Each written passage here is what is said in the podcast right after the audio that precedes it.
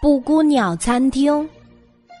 布谷鸟先生和太太在云朵森林里开了一家专为宝宝服务的餐厅。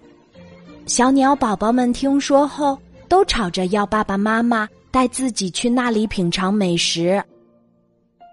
布谷鸟先生和太太去过很多地方旅行，他们收藏了好多稀奇古怪的玩意儿。对。餐厅旁边还特地为宝宝们建了一座小小的游乐场。布谷鸟太太制作的甜品棒极了，布谷鸟先生还会带着我们一起做游戏。去过布谷鸟餐厅的小鸟宝宝们都觉得很自豪，甚至去了还想再去呢。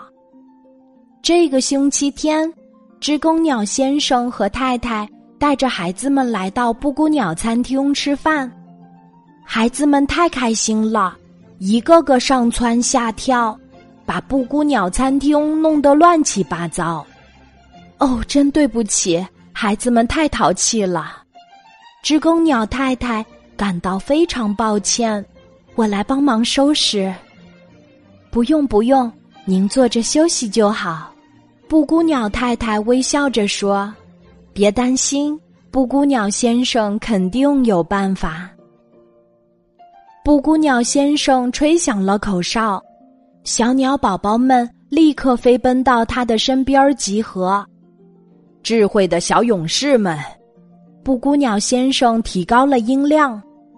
接下来，我们要在餐厅里玩一个神秘的寻宝游戏。小鸟宝宝们一个个充满了期待。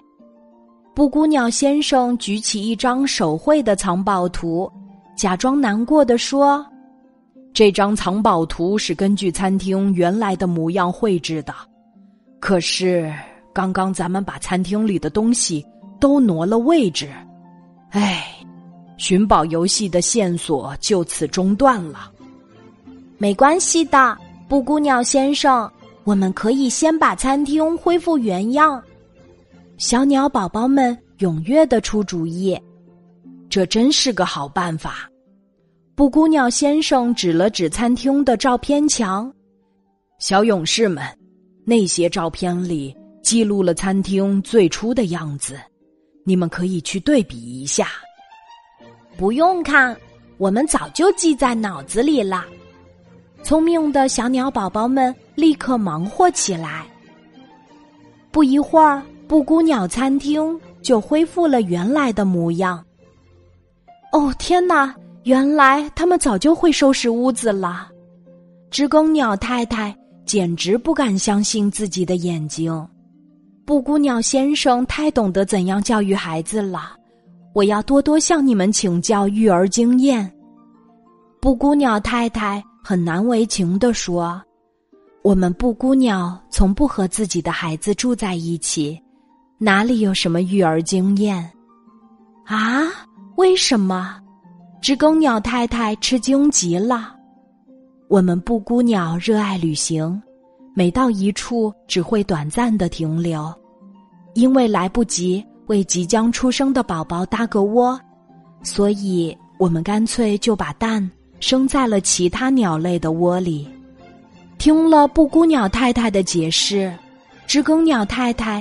紧张担心起来，那你们开这家餐厅的目的是为了把自己的孩子找回去吗？哦，不，不会的。布谷鸟太太保证说：“我们只是回来悄悄看看孩子，很快我们就会离开这里的。”那天之后，知更鸟先生和太太再也没有带孩子们去过布谷鸟餐厅。每晚睡觉前，他们都会把小鸟宝宝们喊到身边儿，认真的数一数。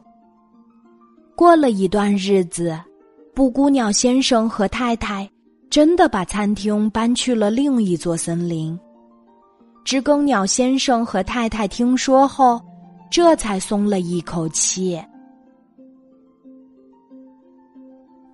今天的故事就讲到这里。记得在喜马拉雅 app 搜索晚安妈妈每天晚上八点我都会在喜马拉雅等你。小宝贝睡吧晚安。